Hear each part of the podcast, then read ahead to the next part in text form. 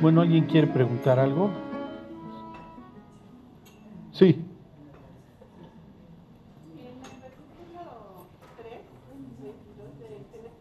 Cuando se dijo Jehová Dios, he aquí el hombre es como uno de nosotros, sabiendo el bien y el mal. Ahora pues, que no alargue su mano y tome también el árbol de la vida, coma y viva para siempre. O sea, ¿qué se refiere? Es como que sácalo, porque si comían esto pasaba. O sea, iban a quedarse así. Exactamente, ya no hay posibilidad de, re- de redención. Ujú. Sí, ya quedas condenado, ya. Acuérdense que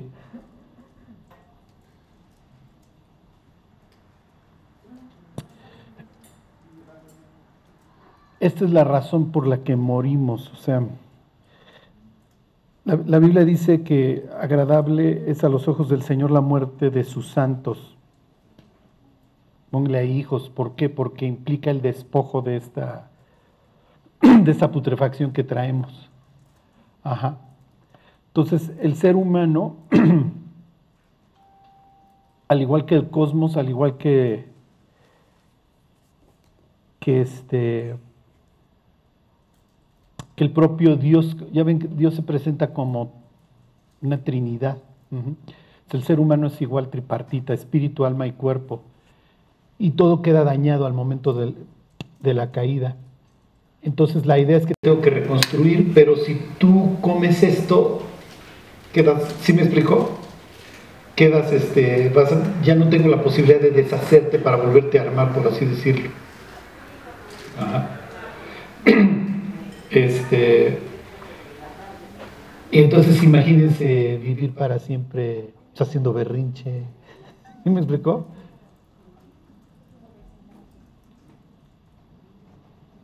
Entonces, cuando, cuando lean este capítulo 7 de la carta a los romanos, en donde ¿quién me librará de este cuerpo de muerte, etcétera? Toda esa, porque el bien que quiero hacer no hago, sino el mal que no quiero, eso hubiera sido nuestro estado eterno. Entonces Dios dice, no, a ver, no, no, no, no le vayan a dar chance que, porque es lo natural. Oye, no, siempre sí me como aquel. No, porque ya te quedas así. Entonces me tengo que esperar a que te mueras para reconstruirte ahora sí perfecto. Ajá. Pues antes de pecar, antes de comer del fruto del bien y del mal, no habían comido del árbol de la vida. Lo más probable es que no. Lo más probable es que no. Este, precisamente por esa expresión de que no, no lo agarre. Y además te manda la enseñanza de que, fíjate, tienes la vida y tienes este, la tentación, ¿cuál agarras? No, pues me voy por lo malo. ¿Sí me explicó? Pero, hijo, es que habría que preguntarle a un antiguo qué opinaba. Y es que acuérdense del Apocalipsis que te dice que el árbol de la vida te da un fruto distinto cada mes y te da esta idea de que es para, que te mantengas vivo precisamente. Ah, es para la salud de las naciones. Y entonces dicen, sí, pero es que es durante el milenio, es para los, digo, para los que van haciendo durante el milenio, pero así de clarito, clarito no está. Pero lo, lo que sí está claro es que, que Dios no quiere que, el ser humano permanezca mal, podrido para siempre. Ajá. Entonces, este, por eso piensen en eso que les digo cuando van al cementerio y dices, aquí yaces, yaces bien, descansas tú y nosotros también. Ajá. o sea, finalmente ya, el- ya durmió y ahora está esperando su, su cuerpo perfecto. ¿Sí me explico? El incrédulo en ese sentido nunca va a cambiar. Siempre va a estar mal en el infierno. Nunca tuvo esta oportunidad de, de regresar, de ser transformado. Eso es lo peor. Y así termina el Apocalipsis. El que es justo, santifíquese todavía. El que es santo, santifíquese todavía. O sea, tú ya traes esta trayectoria y se te va, cuando, cuando mueras la vas a mantener. El que es injusto, sea injusto todavía. O sea, te quieres pudrir, cuate, síguele. Y cuando te mueras, eso se va, de- así quedas. Eso se fragua. O sea, aunque el incrédulo va a tener que doblar la rodilla y va a cerrar la boca porque le van a pasar toda su vida, va a seguir en ese, en, en esa actitud para siempre. Uf, qué horror. Entonces, miren, tenemos esperanza. Algún día nos van a quitar estas, estas carnitas, porque estamos gruesos todos ustedes.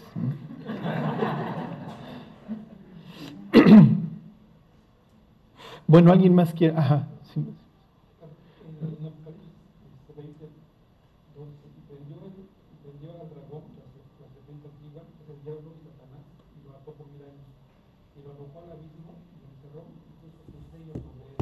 Ujú. ¿Qué sello es? Primera pregunta, y la segunda, en el milenio, que es aquí, ¿qué actividad vamos a hacer nosotros, la gente que va a entrar entonces?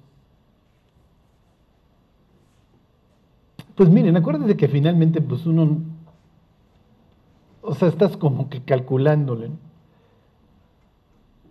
El hecho de que el diablo, el, el sello es simplemente que le sellan la cárcel, ¿sí? O sea, te guardo y piensen en los sellos del antro, ¿sí me explicó? No es algo, no es algo así, voy a decir con algo, ¿no? sino Aunque fuera, sí, como un reo, pudiera ser. Ajá, exactamente. Sí, exactamente. O sea, sí te, te, da la idea de que la serpiente no va a estar suelta en este tiempo, durante estos mil años, eso sí queda muy claro y que al final lo libero. ¿Para qué? Para que la gente se defina. Ajá. Entonces, cuando nosotros pensamos en, el, Armagedón, pensamos que es la última batalla, pero no, porque el diablo lo guardan, efectivamente, pero lo vuelven a liberar. ¿Cuál es la actividad, reyes y sacerdotes?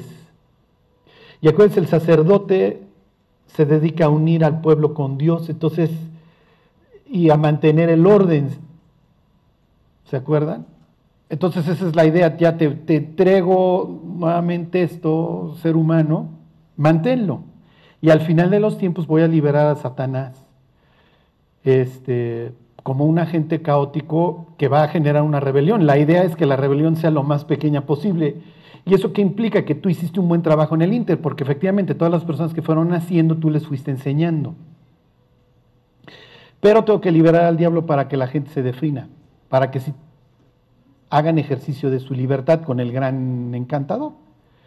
Y algunos se definirán en contra del diablo y otros a, favor, y, son muchos los que se definen a favor del diablo, por eso dice, utiliza esta expresión como la, arena a la orilla del mar.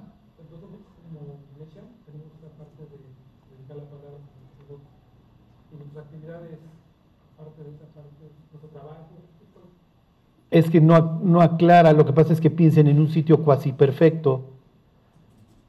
Ajá.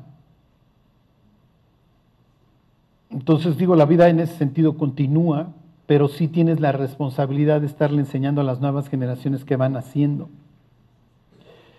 Y es que esto se presta para cualquier cosa, porque tienes gente que ya es perfecta y tienes gente que no. Que no sería algo distinto a lo que vivió Adán y Eva, porque a Adán y Eva les toca convivir con seres celestiales. Uh-huh. Entonces, imagínense durante el milenio, hoy predica Noé, hoy predica David, Ajá. hoy predica Elías, o sea, tienen, o sea, tienen una generación de, de, de, creyentes que dicen, oye, no vayas a hacer estas tonterías, van a liberar al diablo y todo esto. Y al final, pues, ya sale nuevamente Lucero y Lucero organiza una rebelión. Y apela a esta naturaleza que tenemos, de oye, ¿por qué te tienes que dejar? ¿Y por qué este cuate te tiene que decir qué hacer? Y realmente lo que el diablo se dedica a hacer con el ser humano es a ponerlo en contra de Dios. Oye, mira, Dios es malo contigo, ¿no? Cuéntense de la expresión del pródigo. ¿Cuántos jornaleros hay en la casa de mi padre yo aquí desfallezco de hambre? O sea, mi papá no es mala onda después de todo, pero yo sí tenía un concepto malo de él, por eso lo despreciaba. Cuando nos convertimos, nuestra forma de ver a Dios cambia. Pero antes, para nada, ¿no? Como dice Pablo, éramos enemigos en nuestra mente.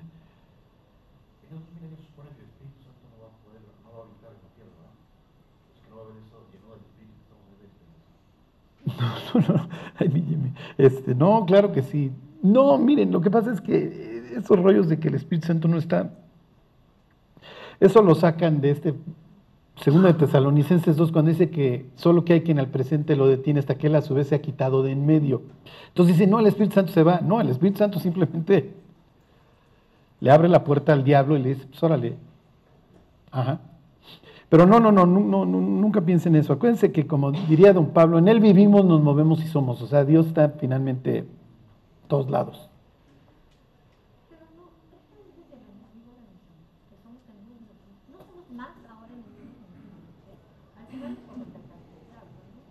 No, no, se refiere a que, no, no, se refiere a que teníamos esta actitud de enemigos contra Dios. Sí, no, no, no implica que, que, hoy seamos perfectos, no para nada. Bueno, Aide, ¿tú querías preguntar? Ajá.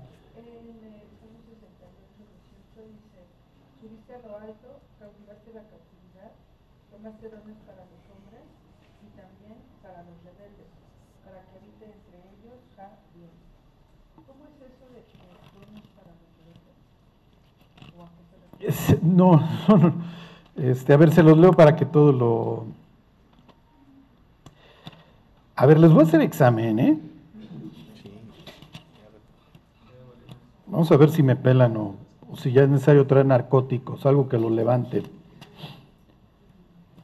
Ok, Aide está preguntando acerca de Salmo 68, 18. Se los, se los va a leer desde el 17. Salmo 68, 17. Dice, los carros de Dios se cuentan por veintenas de millares de millares, o sea, veintenas de millones, ¿ok? El Señor viene del Sinaí a su santuario, ¿ok? Sáquense, ¿dónde viven los dioses? ¿Dónde viven los... ¿Eh? Exacto, en, las montañas, ¿ok? Si tú quieres buscar a un dios, lo busques en las montañas, y si no hay montañas, pues le tienes que hacer pirámide y ahí le trepas a la doncella. Esto es universal, ¿ok? Oye, Charlie, ¿por qué yo nunca me enteré de esto? no, porque hay que apagar la tele, ¿ok? Para empezar. Y el diablo, acuérdense que va borrando todas las huellas. Entonces es natural que los israelitas te digan que su Dios viene de un cerro, en este caso el Sinaí, que es donde les entregó la ley. La Biblia dice que cuando Dios le entrega la ley a Moisés también vienen ángeles, ¿ok? entonces viene todo el consejo, es un gran evento, te estoy entregando mi ley. Ok, pero aquí nos está hablando de una mudanza, ¿ok? De la ley voy a ir a mi santuario, ¿dónde está mi santuario? Mi santuario está ahora en Jerusalén, ¿ok? Entonces me está hablando de una toma de posesión. Ya me voy a ir a vivir a mi casa. Ok, versículo 18. Subiste a lo alto, cautivaste la cautividad y tomaste dones para los hombres y también para los rebeldes, para que habite, este, para que habite entre ellos ja Dios. Ok, bendito el Señor, cada día nos colma de beneficios, el Dios de nuestra salvación, Dios nuestro ha de salvarnos. Y de Jehová el Señor es liberar de la muerte, ¿ok? Entonces te está presentando al Dios guerrero. Tiene carros, ¿ok? Tiene ejércitos y además, ¿qué hace? Te salva. Ok. ¿Dónde, ¿Dónde se menciona este versículo en el Nuevo Testamento? Efesios 4. Ok, Pablo lo cita. Ahorita vamos a la cita. Ok, ¿de qué está hablando este pasaje? Cuando, cuando había guerra, los reyes obviamente se preparaban, hacían su conscripción si era necesario, ¿a qué me refiero? tomaban a sus gentes para, para ir a la guerra, locales o si tenían pocos, mercenarios. ¿Ok? Entonces la, la, fortaleza, por eso dice Proverbios que la fortaleza del rey está en el pueblo. Aunque ustedes no lo crean, eso no ha cambiado. Don Henry Kissinger fue el de la, del de la política de un solo hijo en China y lo mismo, la familia pequeña vive mejor en México, porque él sabía que si esos países se reproducían, eran, se convertían en un peligro para el imperio. Entonces la, la, familia pequeña vive mejor y así lo vemos. Cuando yo veo a alguien que tiene tres hijos, le digo, mereces todo mi respeto. Para mí Dios ya, dos ya es un exceso, ¿ok? ¿Así lo ve Dios? No. No, acuérdense que Dios ve a tener muchos hijos como flechas en, en el estuche, en la aljaba. Ajá.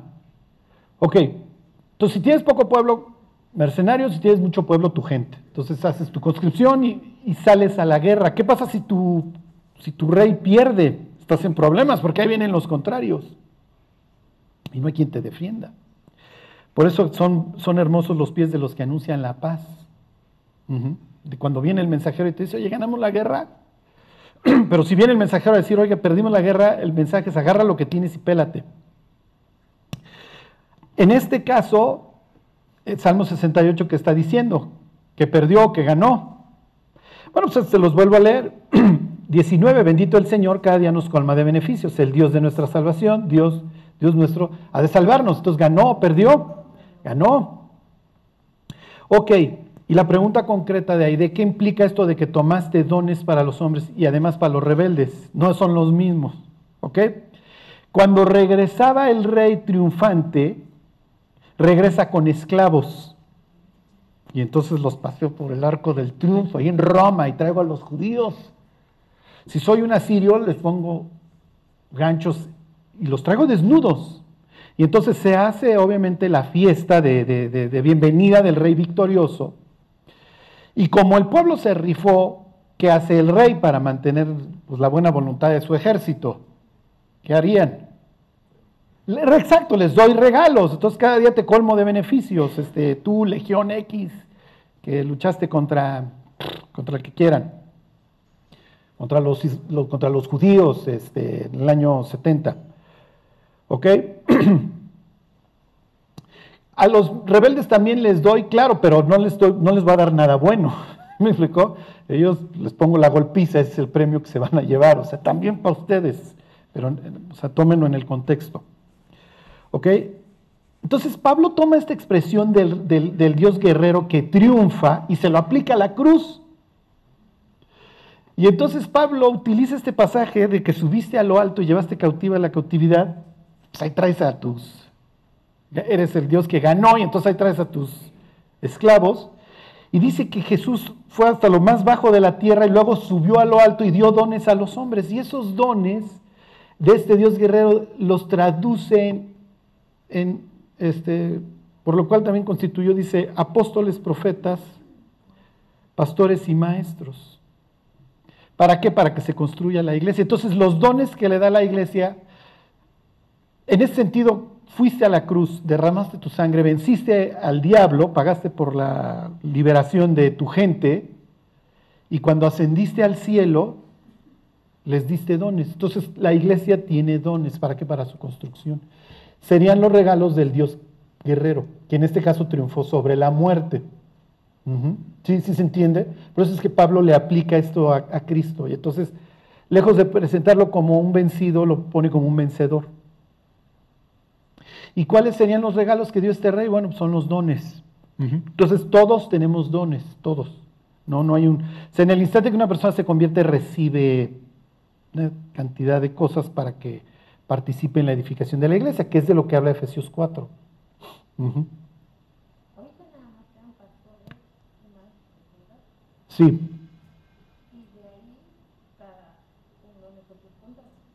Exactamente. Uh -huh. Efectivamente.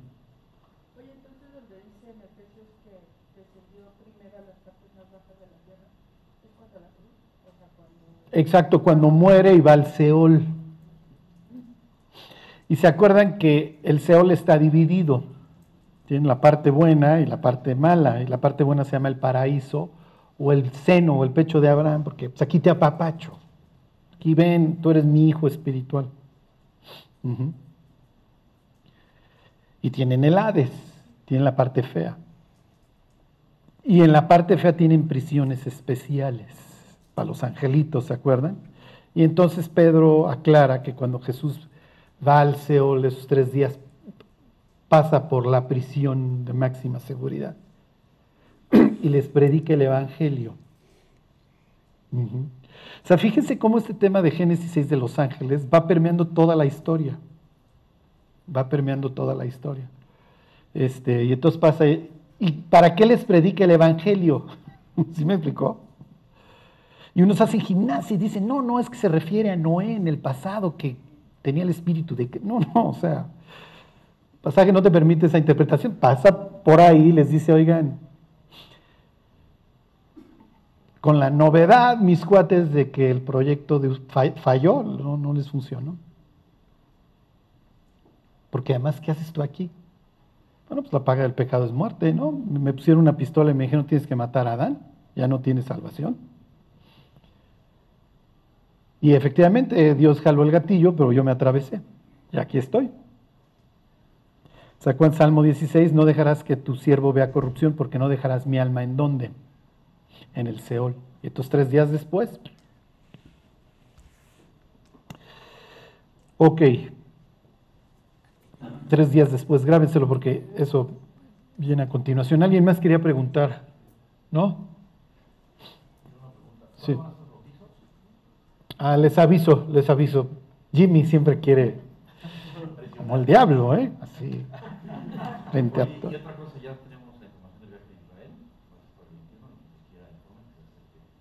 Ah, ok. Entonces, el que quiera informes del viaje a Israel, y, hay que poner tu dirección en, el YouTube o algo. Ok, les aviso de... Pero ya tenemos alberca techada para que nadie se nos vaya a morir.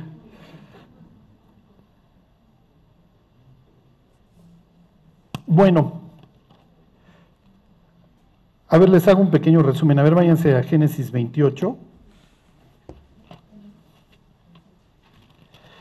La Biblia habla de restauración y exilio y restauración. Y el autor de Génesis nos da una, una pista acerca de cómo se le puso la noche en su exilio a, a Jacob.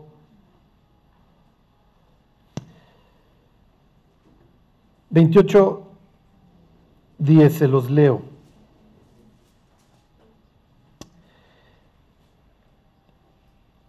Dice, salió pues Jacob de Berseba. Ver quiere decir este pozo. Sheba siete o juramento. Y se va a Arán. Arán es al noreste, ¿se acuerdan? Arán es fuera de la tierra de Canaán. Dice, y llegó a un cierto lugar y durmió ahí porque ya el sol se había puesto. Que le vino la noche sería la expresión. Y entonces ahí va a tener su visión de la escalera, todo este contacto entre el cielo y la tierra.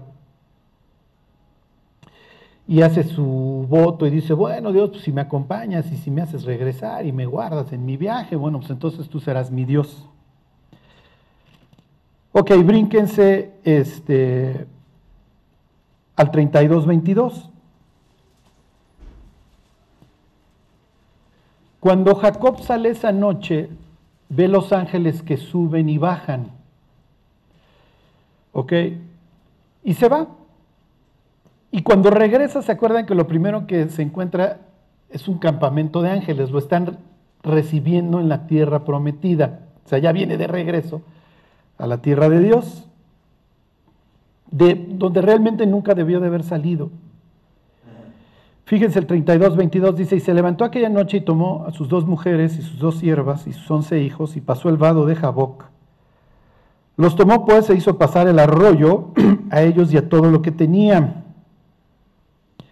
Ok, en la Biblia los ríos implican algo que hay que atravesar para tener victoria. Entonces piensen en el Jordán. El Jordán se seca para qué. ¿Ok? para que pase el, conquistador Josué. Ok, entonces pasa el arroyo y versículo 24 dice, así se quedó Jacob solo y luchó con él un varón. ¿Hasta cuándo? Hasta que le dio la mañana. Se está cerrando el exilio, ¿ok? Jacob está regresando. Le vino la noche y en ese sentido, que está enseñando? Y lo despiden los ángeles y cuando regresa lo saludan los ángeles. En ese sentido, este exilio, ¿ok? Implica una noche, ¿ok? Implica oscuridad, implica tinieblas, implica algo que nunca debió de haber sucedido. Ok, cuando, cuando nosotros nos apartamos o nos salimos del plan de Dios, hagan de cuenta que los ángeles nos dicen. Cuando uno vive dentro del plan de Dios, ¿qué? Pues yo, el ángel, los ángeles de Dios nos estarán cuidando y estaremos dentro de lo que Dios permita, pero cuando estamos fuera, nada está bajo control. Y entonces durante esta noche tan larga de 20 años, pues va a sufrir mucho Jacob, le van a cambiar su salario 10 veces, ¿se acuerdan? va a tener una vida familiar espantosa, los, los conflictos con Raquel, con Lea, las siervas, los hijos, y ahora finalmente regresa y empieza la reconstrucción. Y ahí estamos. Y Dios nos va enseñando acerca de la reconstrucción de la vida de Jacob a través de la vida de sus hijos, ¿se acuerdan? Entonces tienes a Dina, a la que ultrajan porque ella se sale a poner en suerte. Está mal que la ultrajen. Pero finalmente se acuerdan como de Ray Jackson, que decidió subir al cuarto de Mike Tyson creyendo que iban a jugar Monopoly. No. Y Mike Tyson pues, a las 11 de la noche en su cuarto de hotel pues, Monopoly no era lo que quería jugar. Este, oye, ¿estuvo bien o estuvo mal lo que hizo? Pues el cuate acabó en el bote. Estuvo mal lo que hizo. Pero lo que les quiero decir es que Dina, Dina está totalmente desubicada. ¿Ok? Este, no merece lo que le sucedió, pero es como, a ver, mijita, ¿qué estás haciendo a las 4 de la mañana en el bar La República? ¿Sí? Ok, luego tenemos a los homicidas, Simeón y Leví, y luego pues, los que pasan a despojar, que son los hijos. Rubén, su primogénito, ¿se acuerdan? Se mete con, con una de las mujeres, con Bilja, la sierva de Raquel.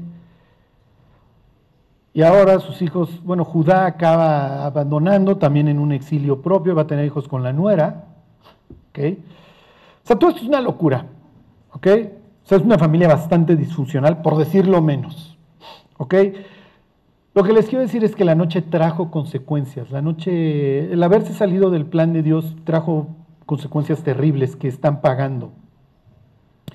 Los israelitas no, no, no, no van a aprender. van a, luego van a estar sufriendo ahí en Egipto, porque, pues, a ver, mi cuate, pues sí, qué bueno que te salvamos la vida, los egipcios en conjunto con José, pero pues es hora de irnos, esta no es la tierra prometida, tú eres de Canaán, ¿eh? Sí, pero aquí pues, las aguas del Nilo son buenísimas para nuestras ovejas y aquí no hay, aquí hay recursos, sí, pero esta no es tu tierra. Sí, pero me gustó lo fácil, sí, pero lo fácil no siempre es lo mejor y al rato sufrirán con el exo.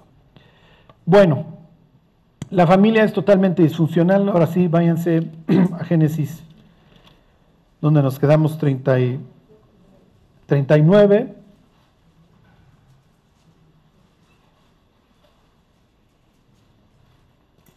nueve 19. Y ahora uno de los hijos de Jacob está desaparecido. En la mente de Jacob, ¿se acuerdan? Lo despedazó una, una mala bestia. Pero bueno, no está desaparecido, descendió a Egipto, no por voluntad propia. Y entonces el hecho de que él no se haya exiliado, el exilio no haya sido autoimpuesto o voluntario, sino al contrario lo largaron los hermanos, implica que Dios va a estar con él. No es que yo me quise alejar de Dios, me alejaron, pero eso no implica que Dios se vaya a alejar de mí. ¿Ok? Les hago un paréntesis. Cuando lean Ezequiel y vean todos estos seres extraños, con cara de águila, becerro, humano, ¿Y cuál me está faltando? Y león. Son los cuatro puntos cardinales. Así los representaban los antiguos.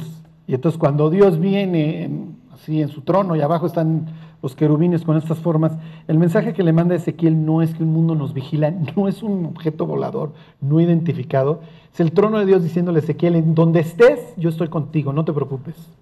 ¿Ok? Y si es necesario mover mi trono y ponerle ruedas, porque tiene ruedas, ¿Ok? Yo te voy a buscar a donde estés. El chiste es que no te alejes tú de mí. ¿Ok? Porque esto va a ser el tono de la historia. que Dios va a ir acompañando a José en todas las cosas malas que le van sucediendo. Ok. Cuando no se puede poner peor. Cuando no se puede poner peor. Ok, 39, 19. Dice, y sucedió que cuando oyó el amo de José las palabras que su mujer le hablaba diciendo, así me ha tratado tu siervo, se encendió su furor. Entonces se acuerdan que José se convierte en, el, en, un, prototipo del postrer Adán. Charlie, ¿qué es postrer Adán? Postrer último Adán, humano. Literalmente eso quiere decir Adán. ¿okay? Adam. Adamá, si le pone una H al final, quiere decir tierra. Entonces Dios le dice a Adán, mira, te tomé de la tierra, por eso hay este juego de palabras, eres terrestre, eres terrícola. Y el día que te portes mal, te regreso y te vuelvo cancha de tenis. Te vuelves arcilla. ¿Ok? Y entonces este Adán falla y entonces hay que hacerlo arcilla, pero va a venir uno que restaure todas las cosas, que le llama a la Biblia el último Adán, o el segundo, como le quieran llamar, que sí va a arreglar las cosas. ¿Quién es ese último Adán? Jesús.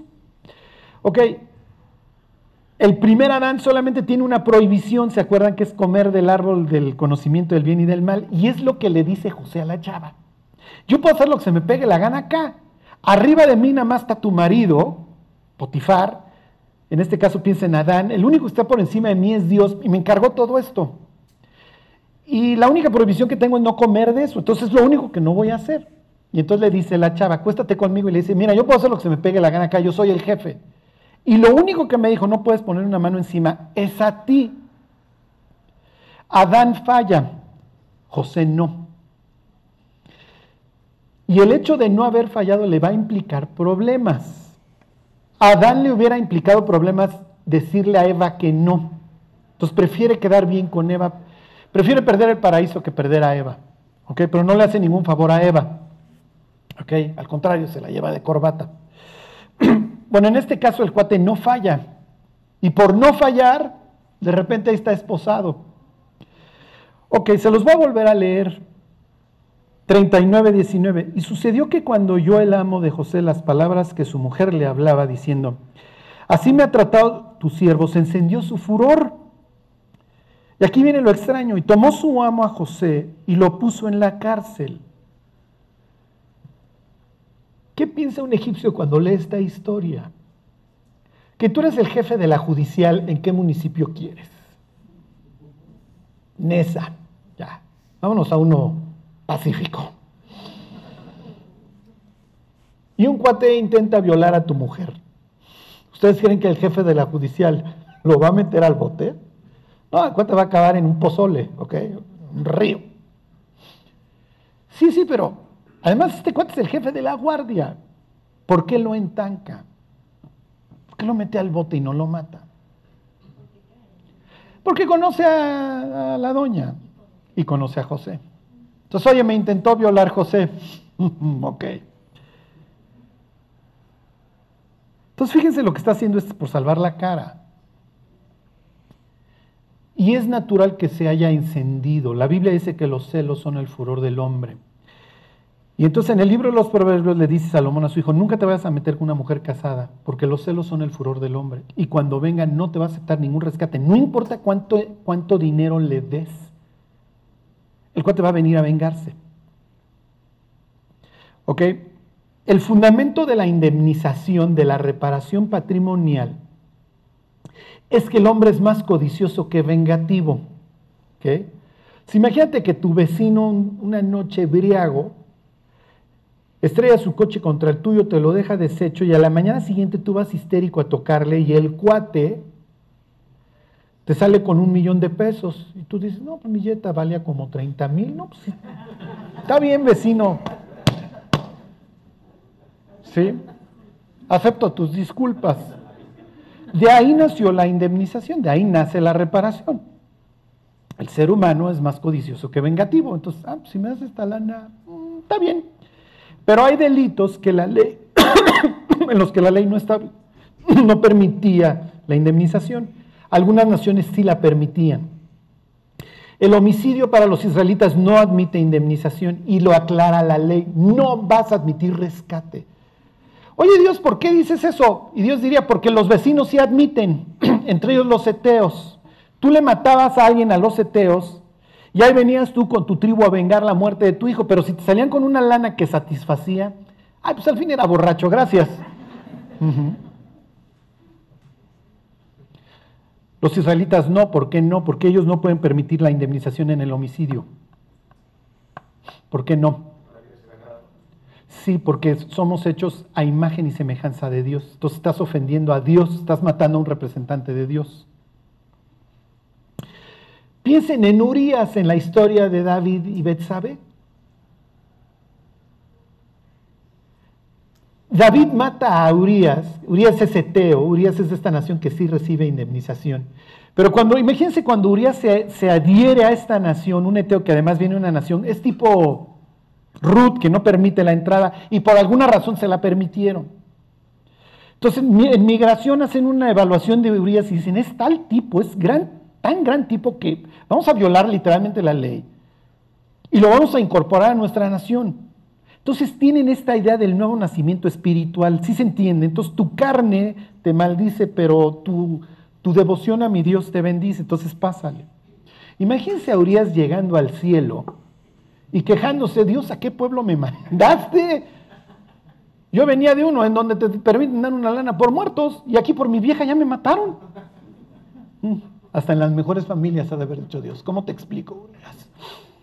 ¿Cómo te explico de mi pueblo? Como decía una calcomanía, Dios líbrame de tu pueblo, y tiene razón. Bueno, ok, entonces terminada la, el paréntesis, no lo mata porque conoce a la esposa.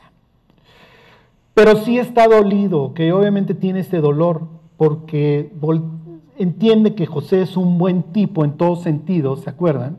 La, la Biblia dice que es un cuate bien parecido y entonces este dolor de que a mí mi mujer no me mira con estos ojos y sí mira a otro hombre así.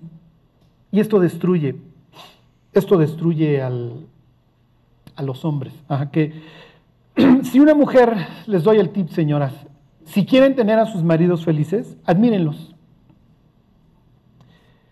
Y quiero decirles dos cosas a los jóvenes, a las mujeres, Olvídense de los likes y de qué guapa estás y de, los OnlyFans y de postear bikinis y eso, porque eso se vuelve adictivo. Y van a vivir por la aceptación y las miradas de los hombres. Y esto hasta cierto punto es tratar a los, a los hombres como animalitos, que les doy croquetas. Este. Y a los hombres, nunca se vayan a casar con una chava como esta. Porque si esta viviera hoy, tendría su OnlyFans y saldrían todas las fotos en chones, bikinis. Y obviamente tendría, qué guapa estás, estás guapísima, wow, ve los cuadritos, ve. Este, no, no tiene la capacidad para ser feliz en el matrimonio. No puede, porque siempre se le va a hacer menos. En el matrimonio no, no, ¿cómo les diré? Todos los casados lo sabemos, el, el, rush de adrenalina, todo, todo esto así, el excitement, como dijeran los gringos, Pasa, es natural, no, no, no, no es lo mismo el primer año de casados que el 5, que el 10, que el 15, que el 20, que el 30. Entonces, las personas que se quieran casar tienen que decir, me quiero casar. Y tengo la mentalidad de que me voy a casar y voy a ser feliz en mi matrimonio, voy a perder ciertas cosas y voy a ganar otras. Hay personas a las que yo les he dicho, ¿sabes qué? Que luego me dicen, oye, ¿Tú me recomendarías casar, casarme? Y yo les digo, no te cases. Este, casi, casi porque he visto tus redes. Ajá, y tu marido no lo va a soportar. Tu marido no va a soportar que tengas todos tus fans diciéndote que qué guapa y tú enseñando.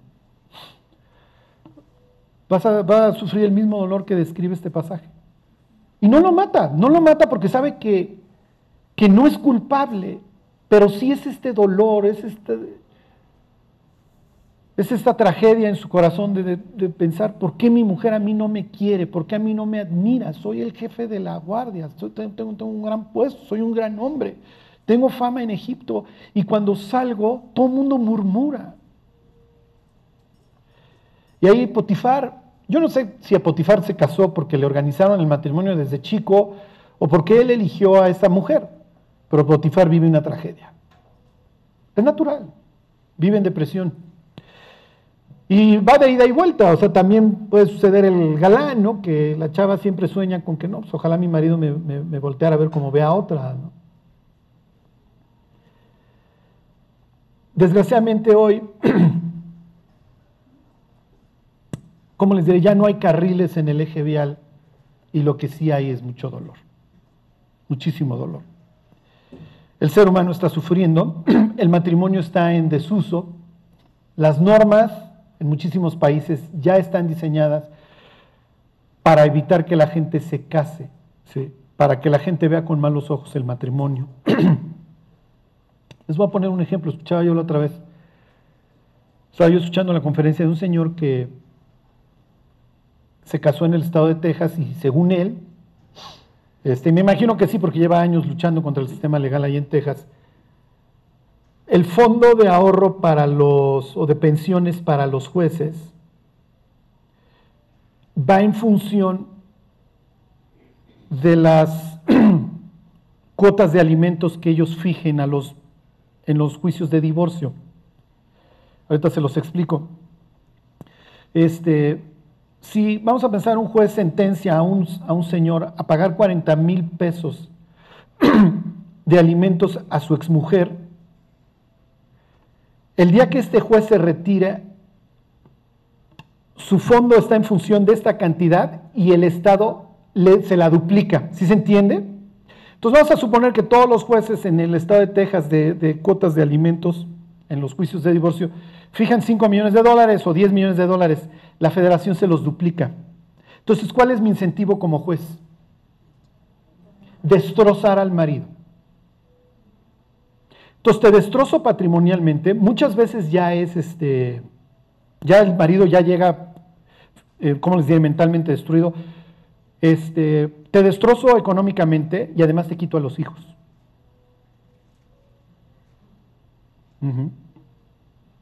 Entonces, es natural que muchas personas dicen, oye, yo, yo, no me quiero casar. El día de mañana, dice, no, es que me quiso golpear y hubo abuso y el juez como Mr. Miyagi, ¿se acuerdan?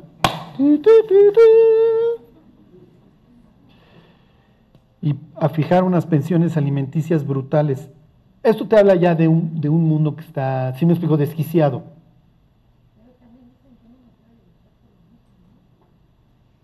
Bueno, claro, claro, porque así me quiebra económicamente, exacto. Y me quitan los hijos. Entonces, miren, ese es el mundo. Ahora, el mundo siempre ha estado desquiciado, digo. El chiste es que no le pase a la iglesia. El chiste es saber, yo soy cristiano y, y miren, les voy a hacer, voy a ser muy franco y lo que voy a decir es muy feo. Pero tómenlo con esa franqueza. Todos sabemos con quién nos casamos. O sea, a ver, Potifar, digo, Entiendo que estés enchilado, mi cuate, y que veas a esta con la ropa de José casi, casi, ¿me explico? Se me peló. Este, pero tú sabes con quién vives. Tú sabes con quién te casaste. Y como dice un señor, dice, hay veces que vemos, red flag en inglés es esta expresión de que ya ves las señales, las banderas rojas. Dice, hay hombres o mujeres que ven todas las banderas rojas, dice, más que en una manifestación comunista en Beijing, y aún así van y se casan. Y ahí sí ni cómo ayudarte, cuate. O sea, tú la conociste y ya sabías que le fascinaba el Instagram y salir en chones y... Pues ahora no te quejes si eres fan con otros 10 mil fans. No, te quejes, tú ya sabías a qué le estabas entrando, o viceversa, tú ya sabías que el cuate era galancete, que le gustaba el alcohol, que eso, que lo otro. Como siempre les digo en mi cinismo, mira, si sabes que le gusta chupar, apréndele a hacer las cubas, porque no va a cambiar, al contrario, cuando te cases esto se va a grabar. Que te digan la ingeniera porque las haces perfectas. La química, la alquimista, no, no, mi mujer me hace unas cubas, bueno, olvídate. La gente no cambia cuando se casa, al contrario. Cuando tú estás pensando en casarte, ¿tú pones tu qué? ¿Tu peor cara? No, pues todos somos lo máximo, todos sonreímos, abrimos la puerta. Pues claro, quieres agradar. Nadie liga a nadie a gritos, ¿están de acuerdo? Digo, a menos de que sean, no sé, sadomasoquistas, y ay, me encanta cómo me grita y me golpea, bueno, pero eres de las pocas excepciones, de ahí fuera, pues la mayoría pues tienes que poner tu mejor cara y echarle ganas. Entonces, miren, cuando, cuando las personas se casan dentro de lo normal, que nos queremos, estamos todavía más o menos del cerebro, los tornillos ahí siguen, y queremos casarnos, es la vida que quiero, está bien. Pero si tú estás viendo todas esas banderas rojas como las debió de haber visto don Potifar, no lo hagas, por más enamorado que estés. Como le digo yo siempre a mi hijo, mira, yo voy a elegir a tu esposa. Una persona enamorada es la última que debería de elegir a su mujer. Nada más me dices cómo te gustan y yo ahí te traigo una triada si quieres, una terna y ahí eliges en la terna. Nada más no me engordes, pórtate bien y chambeale, ¿no? Para que también yo tenga algo que ofrecer. Este. Pues yo la elijo. Y le voy a pedir hasta sus dibujos del kinder. O sea, si sale con el cuchillo sangrando con la cabeza de su papá, no te la voy a recomendar, en serio. No, no creo que te vaya a ir muy bien. Piensen, o sea, hay, empresas, me acuerdo de un, de un señor este, diciéndome que lo llevaron a Nueva York con su esposa porque estaba en un proceso de de entrevistas para una transnacional muy grande y entonces dice, no fui yo solo, o sea, iban otras tres parejas, me hicieron una cantidad de cuestionarios antes, me entrevisté con el presidente de la empresa allá en Nueva York, fuimos a cenar, me pagaron el vuelo, todo, o sea, me contó un proceso, no sé, de meses para su contratación. ¿Y cómo nos casamos? Sí, o sea, me gustó y le gusté. Y luego nos casamos. Ah, ok. O sea, ¿y tienes alguna idea cómo es, qué piensa, qué quiere, cuáles son sus anhelos en la vida? No, me fui enterando cuando nos casamos. Entonces, miren, realmente el que se quiera casar tiene que tener esa idea de, pues me quiero casar y voy a perder cosas. Charlie, ¿qué pierdes? Prácticamente todo. El 99% de tu vida se va. ¿Qué pierdes, Charlie? Pierdes tu tiempo, pierdes tu dinero. No, no estoy. por eso los casados están asintiendo y los solteros se ríen como. Está vacilando. No, no, no pasa. No, no, no estoy vacilando. O sea, pierdes tu tiempo, pierdes tu dinero. Sí, pierdes tu espacio. El closet tuyo se reduce de esto a esto. Todo lo demás son vestidos de la señora. Te alcanza para dos zapatos tú, todos los demás son los de tu mujer. Este, Sí, pierdes todo. Y olvídense, nace tu primer hijo y pierdes más, y nace el segundo y pierdes más, y nace los que vengan, pierdes y pierdes y pierdes. Claro, ganas otras cosas. Pero tienes que tener, bueno, estoy casado. Estoy casado. Miren, hace 60, 70 años como que estoy casado y el vecino está casado y hoy ya no. Hoy ya no. O sea, hoy Hoy esta tentación de, hijo, voy a ser feliz y me voy a divorciar y entonces voy a tener mi libertad de nuevo, hoy es lo que se promueve. Hoy es lo que se promueve, pero en ese sentido la naturaleza humana no ha cambiado. O sea, Potifar estaría haciendo el mismo berrinche hoy que el que hizo hace seis mil años, o los que hayan sido, cinco mil. Los celos son el furor del hombre y no va a admitir rescate, dice, no va a admitir indemnización, porque lo estás dañando en lo más profundo de su ser. Entonces hoy, en los países como en Estados Unidos, ya tengamos relación abierta, ¿no? En donde el cuate ya dice, ya me resigné, o sea que, que el corazón de mi mujer no va a ser mío, va a ser de muchas personas y nunca va a estar conmigo. Les voy a decir qué es lo que tienes que pensar si me enfermo y hay que donar un riñón, o si acabo en silla de ruedas, ¿se quedaría conmigo? Si tu respuesta es afirmativa, encontraste una persona que se quiere casar y quiere estar en la enfermedad y en la salud, en riqueza, en pobreza. Si dices, no, yo creo que no, yo creo que me dejaría, yo creo que me abandonaría, entonces no te cases. No te cases porque vas a sufrir como este hombre. Es horrible lo que les estoy diciendo, ¿eh? Es horrible lo que les estoy diciendo. Hay un libro que se llama El fin de la dinastía y habla realmente de, Hay un historiador que dice que realmente el nuevo orden mundial inició a principios del siglo XX y tiene razón. Porque efectivamente las sociedades secretas lograron quitar a quienes gobernaban, que eran las dinastías, y, y entonces impusieron la las repúblicas, que es realmente pongo un títere que a duras penas y a veces habla, y, pero, pero la plutocracia gobierna desde atrás. Este, lo hicieron muy bien. Y efectivamente pues, se reventaron a Guillermo, a Nicolás, a los que ustedes quieran. Este, y en ese libro dice que la tercera parte de los hijos nacidos en el Imperio Austrohúngaro a principios del siglo XX, la tercera parte eran ilegítimos. ¿Qué les quiero decir? Que la naturaleza humana no ha cambiado. Ahora Instagram. Pero el ser humano era igual hace 100 años, igual de codicioso, igual de loco. Había más restricción, había menos chance de portarme mal. Hoy, lejos de tener chance, hoy te, te invito, o sea, te empujo a que te portes mal y hago todo. Es más, desde tu educación te empujo a la maldad. Este, porque además ya la consumiste toda, ya no, ya no hay forma, o sea, esta humanidad ya se perdió, o sea, y hasta cierto punto Pablo diría, pues no juzguéis vosotros a los que están dentro, a los que están fuera los juzgará Dios.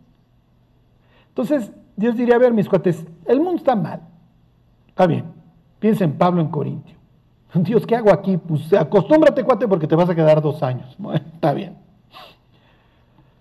El mundo está muy mal, pero tú no, Pablo.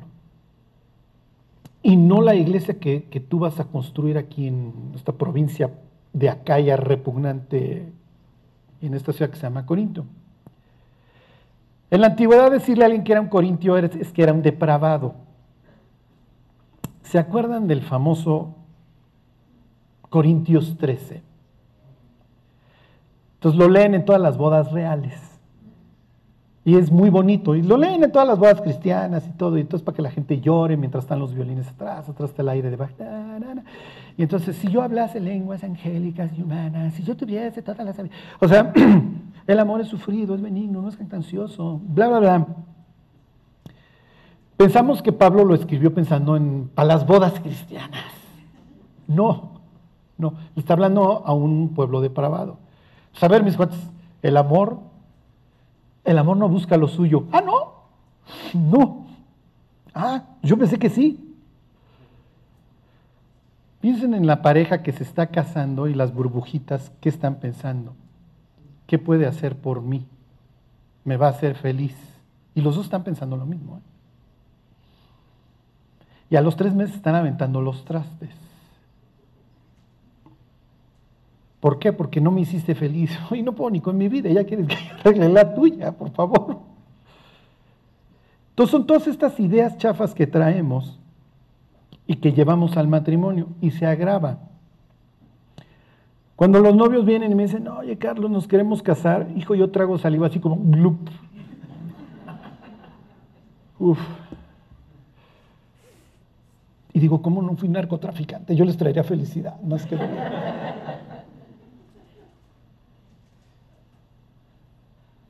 Y entonces les digo, piensa en el peor momento de tus papás.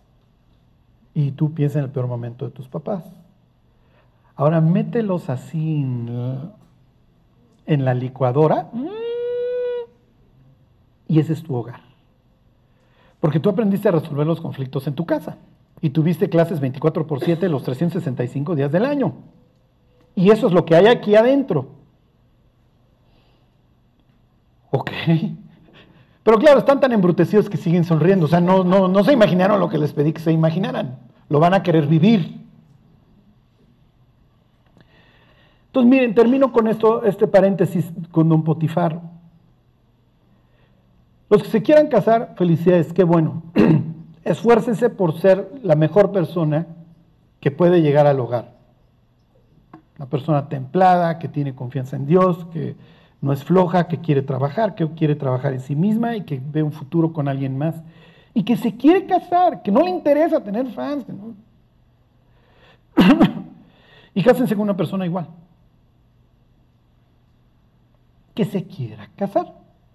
Que tenga esta ilusión de tener un, hogar, tener hijos, Y recibir el viento en contra. Recibir el viento en contra, porque las personas, en México todavía no, pero olvídense, el primer mundo está hecho pedazos. El mundo del primer mundo y, su individualismo está hecho añicos. Este, ya esta idea de que me quiero casar y quiero tener hijos y cambiar pañales y me vale y me voy a llevar y me voy a pelear con esta persona y me voy a llevar con esta persona hasta, hasta que la muerte nos separe. Lo tiene que tener la persona en el cerebro. ¿Esto es lo que quieres? Sí. ¿Vas a perder toda tu libertad, etcétera, en ese sentido? ¿Quieres perderla? Sí. Me interesa lo que voy a obtener. Pero nunca se vayan a casar con una persona que estás viendo las banderas rojas, que estás viendo que adelante el puente está roto. Porque siempre está, está esta ilusión de que yo sí lo cambio o yo sí la voy a cambiar. Yo voy a ser el hombre que haga que ella cierre sus redes sociales. ¿Y qué dice el diablo? Claro que sí, Potifar, claro que sí. Tú vas a ser... No, no, te ama tanto que... No, adiós Facebook, Instagram, fui una loca, ¿cómo me atreví? Siempre está esta ilusión de yo lo voy a lograr. No, no, no lo logras. Este, el único que puede traer salud a un matrimonio realmente es Dios. Y acuérdense que a Dios se le describe a veces como aceite. Entonces, es lo que hace que los pistones no se fundan. ¿ah? Es lo que hace que no se desviele el motor. Entonces, cuando Dios está gobernando dentro de un hogar, siempre va a haber problemas. O sea, quisiera yo decirles que no, que no los hay. Pero Dios va llevando el barco. Este, ya acuérdense que escribimos una nueva historia. Los que vengan de hogares destruidos, pues, ni modo. Acá se rompió las cadenas, pero yo voy a escribir una historia diferente. Los que vienen de hogares funcionales tienen más chances porque lo vivieron. Y vieron los pleitos, pero vieron que también los pleitos se arreglan, y vieron que había broncas, pero se puede vivir con las broncas, y que se obtiene más de lo que se pierde. Sí es cierto, u- los casados viven más, no me pregunten por qué vivimos más, pero bueno, vivimos más. Eh, y aunque no lo crean, tienen mayores índices de satisfacción en la vida. Te curtes. Ya, aviéntenme lo que quieran.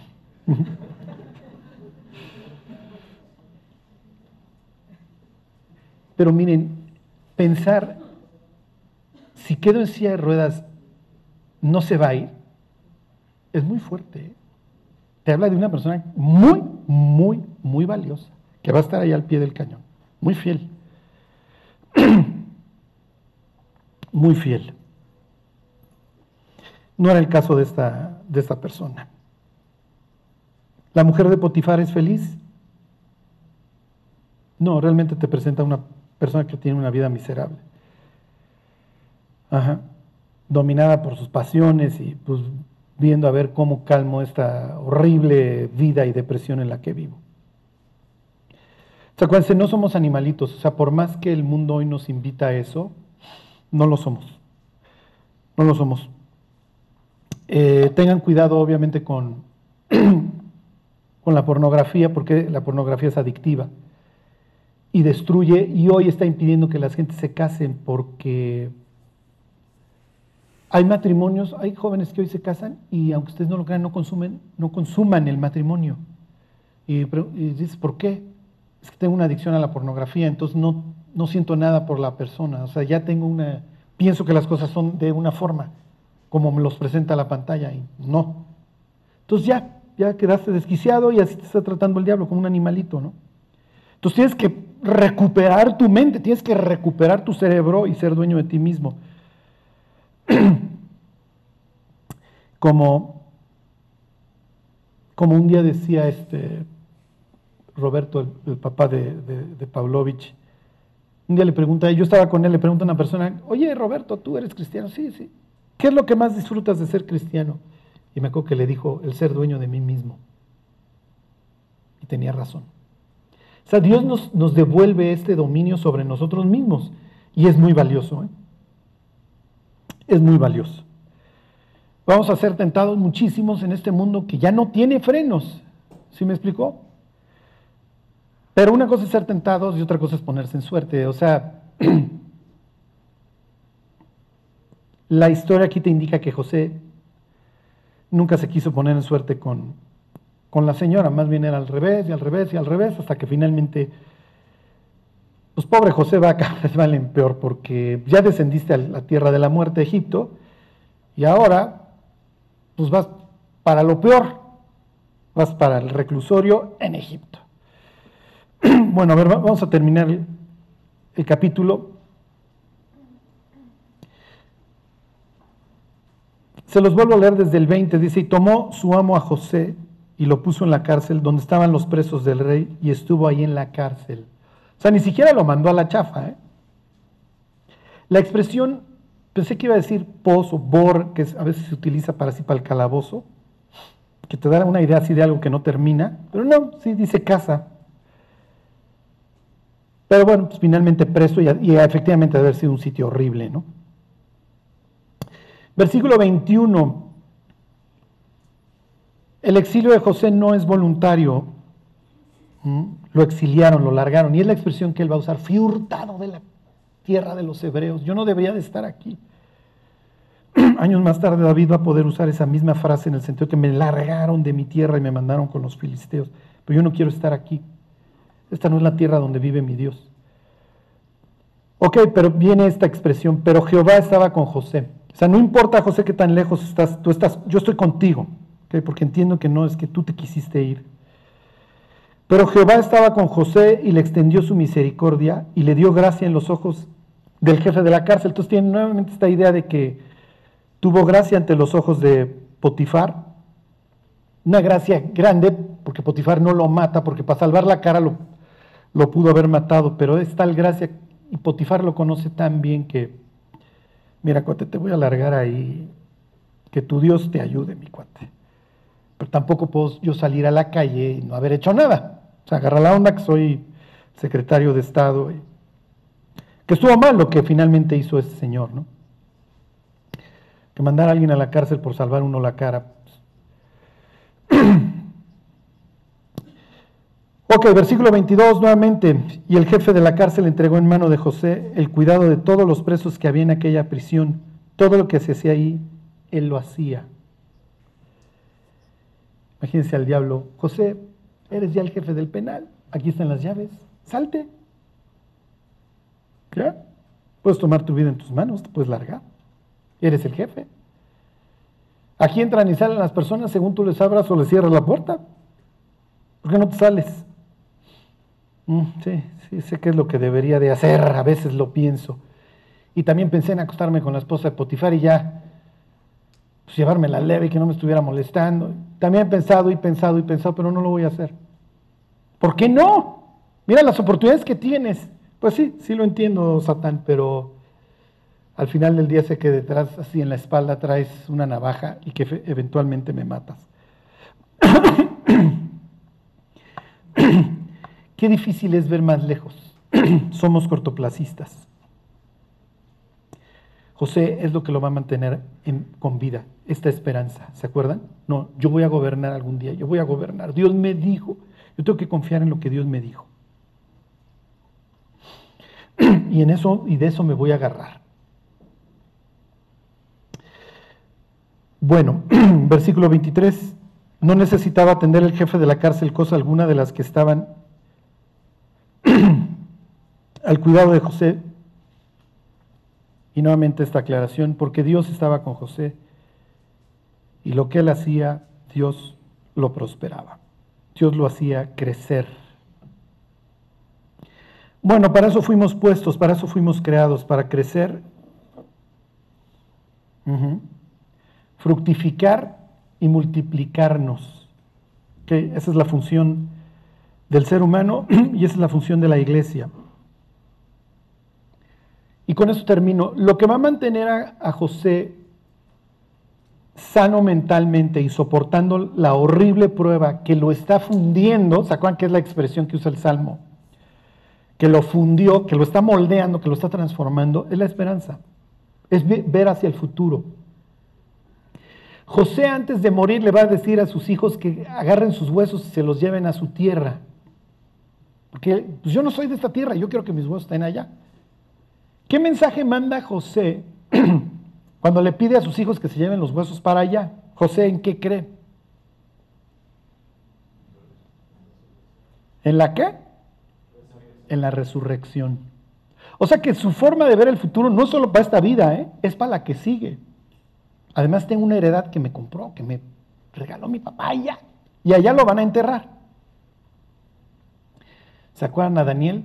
Daniel anda revisando ahí en capítulo 9 los 70 años que había hecho Jeremías y Dios le dice, olvídate, 70 años, cuate, 70 semanas, no le hagan Dios. Sí, sí, todavía falta un chorro. Entonces no voy a regresar, no, no regresas ni a la esquina, mi cuate, así que acostúmbrate a Babilonia. Está bien. Bueno, en ese caso ya, era, ya vivía bajo el dominio persa, don Daniel. Pero Daniel tiene la ilusión de regresar, le dice, no vas a regresar. Y en el capítulo 12 le dicen, Daniel, te digo la verdad, sí vas a regresar. No con este cuerpo, vas a estrenar uno nuevo. Al final de los días dice, te vas a levantar del sepulcro y recibirás tu qué. Y se acuerda que dice, tu herencia, tu heredad. Allá, sí vas a regresar a tu tierra. Eventualmente regresas. Entonces, miren, tenemos esperanza para esta y para la que sigue. Sé que nos ocupa más esta, pero acuérdense que se influyen ambas. La de aquí tiene que ver mucho con la de allá. La historia se está escribiendo hoy, nuestra historia de allá. Entonces, con lo que quiero que se vayan es con esperanza. No importa lo que estén viviendo, si Dios está con ustedes, ahí lo irán sorteando, irán pasando las pruebas. Y ni la muerte es lo irremediable, porque también ya se encargó de eso Dios y eventualmente nos volveremos a ver aquí en Tlanepantla. Digo, ya será más bonito. Ajá. Pero tenemos esperanza. Eso es lo que nos mantiene vivos. Tenemos un futuro. Los cristianos tenemos futuro y tenemos un Dios que puede cambiar las circunstancias mañana. No importa el diagnóstico, no importa lo que te hayan dicho, no importa lo que estés viviendo. Es el caso de José. En cuestión de minutos su vida va a cambiar. y entonces José va a pensar, hice bien en tener esta confianza en mi Dios. Hice bien en haber tenido esperanza. No importa la tormenta que viví. Entonces, en medio de la tormenta, piensen, esto no es en mi contra, esto, es, esto me está pasando a mi favor. Algo, algo estoy aprendiendo, algo estoy fortaleciendo que me va a servir para adelante y me va a servir para adelante y eventualmente cosecharé en esta vida y en la vida eterna. Bueno, pues vamos a orar y nos vamos. Dios te damos gracias por, por la esperanza que tú nos das de un futuro nuevo y mejor. Ayúdanos Dios en medio de las pruebas que hoy vivimos. Danos Dios como este hombre la entereza y la sabiduría. Cuídanos Dios y ayúdanos a ver la vida a través de tus ojos, no los del mundo. Te lo pedimos en el nombre de Jesús. Amén.